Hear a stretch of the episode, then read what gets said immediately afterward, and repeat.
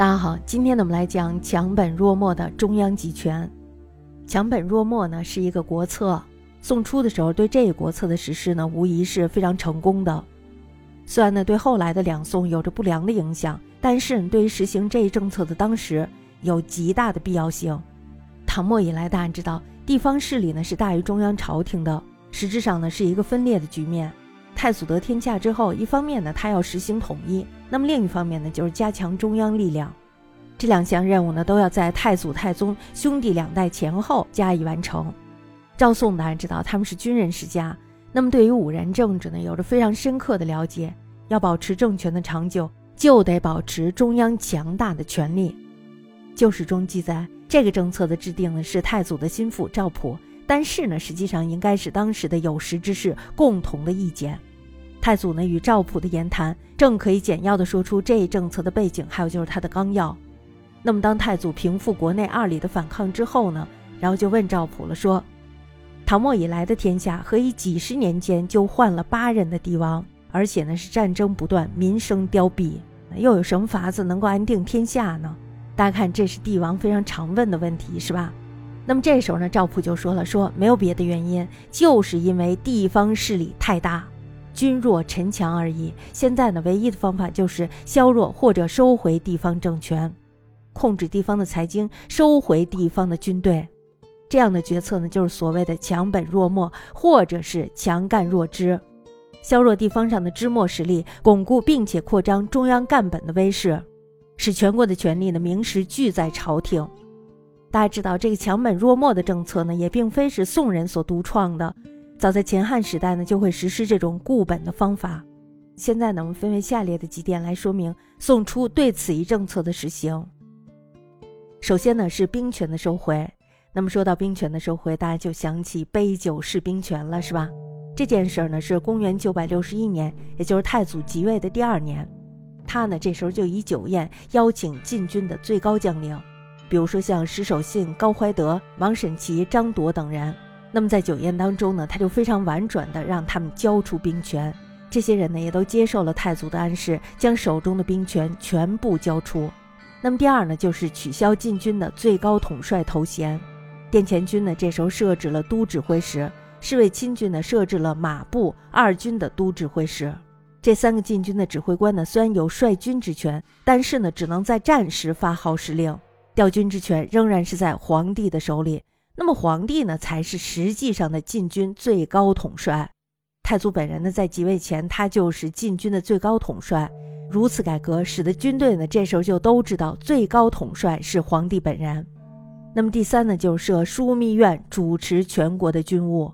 首先呢，枢密使是呈堂的行政机构而来，掌有军政大权，但是呢，指挥军队的最高权力还是在皇帝的手里。那么第四呢，就是兵力分布以集中于中央为主，精兵呢在中央，地方上的镇守军呢就是乡兵，只能供地方州县的杂役工人。其实我们这时候可以看出来，他们是毫无战斗力的。其余的军队呢，实行的是更容之法，大家知道，就是兵卒定期的更换，往来调防。将帅呢倒是常驻地方。大家知道这个目的一目了然，是吧？他的目的呢，就是在使这个兵将之间没有感情，不易合作反叛，使兵呢不知将，将呢也不知兵。如此，将帅呢就不能够拥兵自重，而兵卒呢也不致骄惰。那么第五呢，就是宋太祖接着进一步的削藩，在后院呢宴请了当时握有兵权的地方节度使，有王元超、伍行德，还有就是郭从义、白从志、杨廷章等将领。给他们非常优越的生活，而收回他们的兵权，这个呢，我们可以说是第二幕的杯酒释兵权。那么第二呢，是治权的收回。唐代的时候，治理全国的最高权力出自中央的三省。那么三省的首长呢，即三个宰相。宋的时候呢，三省是虚位，既不长治，也不干预国事。那么居宰相之位的是同中书门下的平章事，而且呢，还有副宰相，即参知政事。宋的宰相呢，只是奉皇帝的决策来办事，权力呢是非常低落的，而且呢只能推行全国的政治。军事方面，大家知道是另有负责人的，即枢密院的枢密使。那么对于财经方面呢，又有三司使来掌管。于是呢，宋代将中央分别立为三大部门，即政、军、财，各部门呢有各部门的首长。彼此呢是不相隶属的，也不能相互干预。所以说呢，他们是平行的三大部门，各自呢向皇帝负责，皇帝呢才是集中央权力于一身的人。那么第二呢，就是地方上原来藩镇割据之时，他们手下的军官部署呢，就是被分派到势力范围内各地的行政长官。中央朝廷呢，我们说根本就管不到地方行政。宋初的时候呢，这时候就采取了温和的改革，目的呢就是要将地方上的行政权力收回到朝廷手中。地方原任的行政长官要是迁徙了、塌掉了，或者是死亡了，或者是兼领了其他的职位，那么这时候呢，就由中央直接派文官去代替。这个方法呢，一方面是以中央的势力进入到地方上去，那么另一方面呢，就是以文官替代武人的势力。这些中央朝廷派去的文官呢，都是家有全知的。全知大家知道，这是一个头衔，意思呢就是说暂时代理。虽然向地方派了全知，比如说州就是全知某州市，那么要是府的话呢，就是全知某府市。我们大家知道这个官职呢，简称为知州、知府。但是呢，仍然不能让他独当一面，于是呢，又派了通判。通判是干嘛去的呀？主要是为了分他的权力，这是派往州府去的。那么县的方面呢，也有主簿，这也是去分全知某县市的权。通判还有主簿，他名义上呢是州县的副长官。但是他们对于地方上的意见可以直接上奏给朝廷，同时呢，州县政府的命令发布也必须经由他们，这才有效。如此大家知道，地方和中央是一样的，没有集权的官员都给分散了权力，集所有权力的只能是皇帝。那么第三呢，就是财权的收回。宋以前大家知道是藩镇割据，对吧？那么他们是以甲兵自重，财物呢也是自己收着的。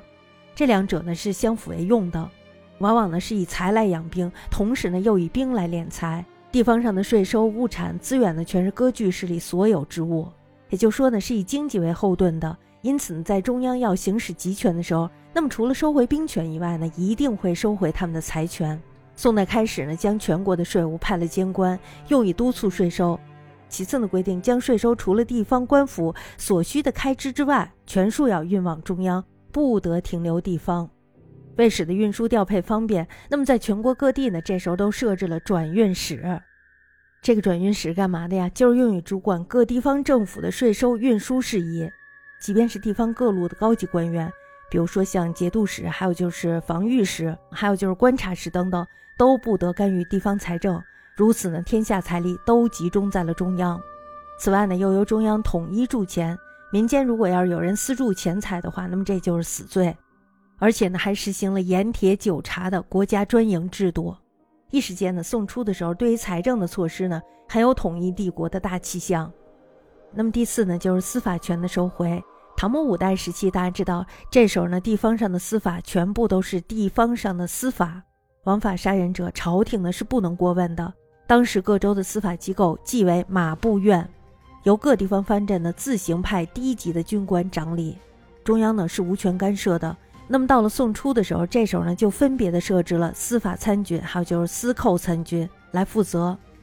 这时候我们大家知道是缩小了地方上的司法权，在中央呢又设置了几个相互牵制的司法高级机构，有刑部、大理寺，还有就是刑审院等等。宋初的时候，这些集权中央政策呢完全是以强本弱末为原则的。那么对于当时而言呢，不失为良好的政策，不但可以革除唐末五代以来的疾弊，而且呢，用于巩固新统一的帝国，艺术上上策。但是大家知道，他却给后来的宋帝国带来极大的弊端。太祖，他要强本，就要加强禁军，这时候他招募还有训练都是非常严格的，而且呢是亲自挑选合乎标准的兵样。那么这时候就要全国选募禁军。而宋初的藩镇呢，虽然是武力不足以中央抗衡，但是呢还能够保境御敌，不至于全部依赖这个禁军。那么太宗继位之后呢，这时候他还是贯彻强本的这个国策，藩镇呢这时候就更加的被削弱了，是吧？规定节度使所辖之地只限本州一州，那么其余的土地呢都归中央所有。如此呢，中央就更加的强大了，而地方呢这时候就越发的羸弱了。我们大家可以看到，他是不是已有矫枉过正的情况了呢？全国的实力呢，这时候都集中到了中央，能战能御的军队呢，也只有禁军而已。大家知道，太宗呢曾经两度北伐征辽，他征辽呢，全部依靠的是禁军。战败之后呢，则全国无兵可用，国势呢这时候就此衰弱不振。外敌侵破，禁军呢这时候抵挡不住，而地方上的兵呢更是无法抵御。那么这时候大家就知道了，宋氏他没有办法，只好求和。太宗以后的帝王也只知道固守这一国策，禁军呢不能战，但是呢又必须得依靠禁军，所以呢就以至于一味的扩充禁军，只求数量而不重质量。大家知道养大军是要有钱的，是吧？而所养的这个大军呢又不能用，这就造成了本末皆弱。宋氏呢这时候也就不能抵御外辱了。专集权的国策在宋初实行到政治制度的一个大缺失，就使军权绝对的提高，就说呢是高度集权，从而呢它贬低了相权。原来呢自秦汉大统一的帝国建立之后，军权与相权二者之间的这种折动延转，始终呢都是中国知识分子所关注的问题，这也是法家与儒家所争论的问题。简而言之呢，历来各朝代都是以军权高居上位，贬斥儒家所代表的知识分子。而这个杨儒阴法呢，又更是他们压抑或者是愚民的手段。宋初立国一开始的时候，就摆下了军权高垮相权的架势，政府也就儒力的团体，知识分子的代表呢就是宰相，不但权力被分割了，身份还有地位呢也不如从前。虽说呢是太祖还有太宗，他们为了提高皇帝的权势地位，以矫正唐末以来君弱臣强的流弊，但是呢实际上他们只是武人。也只能如历来的君主一样，一方面他们惧怕武人势力凌驾于帝王之上，所以他们提倡了文治，引用了知识分子。